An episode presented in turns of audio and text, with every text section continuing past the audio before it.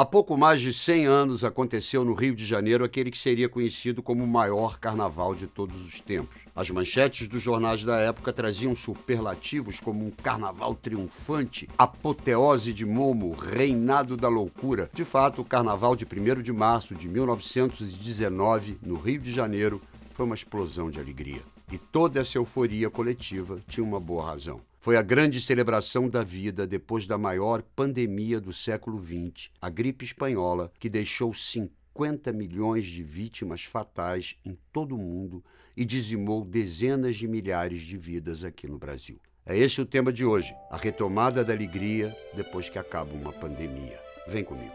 Engove After apresenta Saber não ocupa espaço.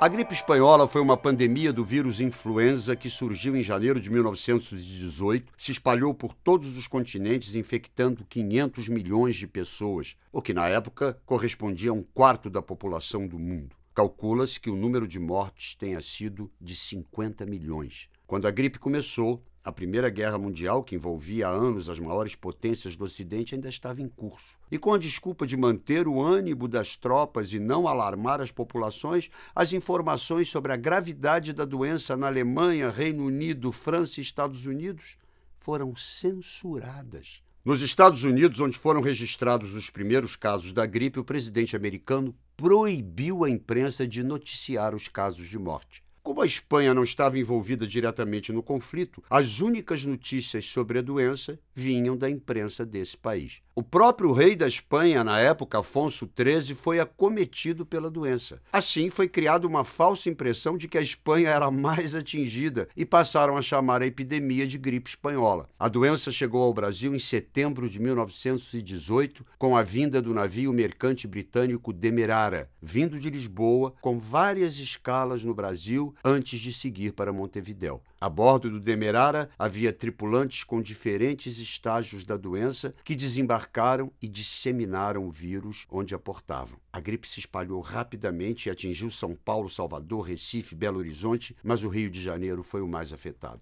Agora, imaginem que há 100 anos ainda não existiam antibióticos, não existiam respiradores e nem microscópios capazes de detectar e estudar o vírus. Como não tinha cura, os médicos receitavam tratamentos ineficazes à base de quinino, que era usado para a malária. A população, então desesperada com uma epidemia que podia matar em questão de horas, tentava de tudo, desde canja de galinha até preparados caseiros à base de limão, coco, cebola, cachaça e fumo de rolo. Um desses preparados, que ficou muito popular em São Paulo, era a base de cachaça, limão e mel, e acabou resultando no que hoje nós conhecemos como a caipirinha. As autoridades sanitárias também tomaram medidas de prevenção, como uso de máscaras, quarentena, isolamento social, fechamento de escolas, de teatros, clubes e comércio. Havia recomendação para lavar as mãos com frequência, evitar as aglomerações e não pegar transporte público. O sanitarista Carlos Chagas liderou o combate à gripe espanhola, abrindo hospitais de emergência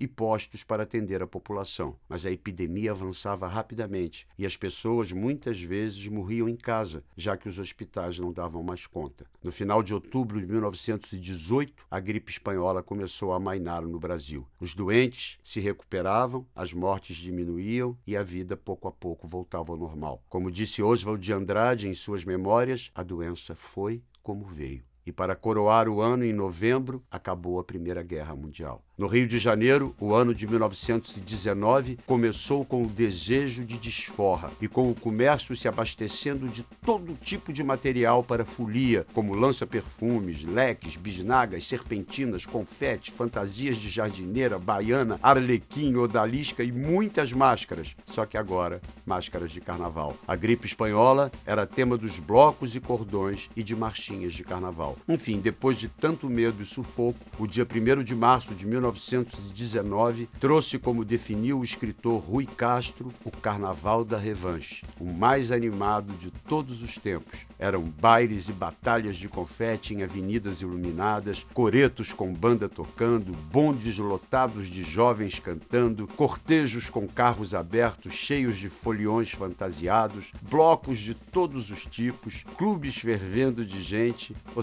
seja, a folia real, oficial. Tudo isso nos mostra que apesar de toda a dor, de tantas perdas, as pandemias passam. nos mostra também que a ciência é o que nos salva e a esperança ressurge e a vida triunfa. Vamos nos vacinar, vamos nos cuidar, porque ainda celebraremos muitos carnavais com toda a alegria que sonhamos. Sempre bom saber um pouco mais, porque saber, minha gente, não ocupa espaço. Um oferecimento Engove After.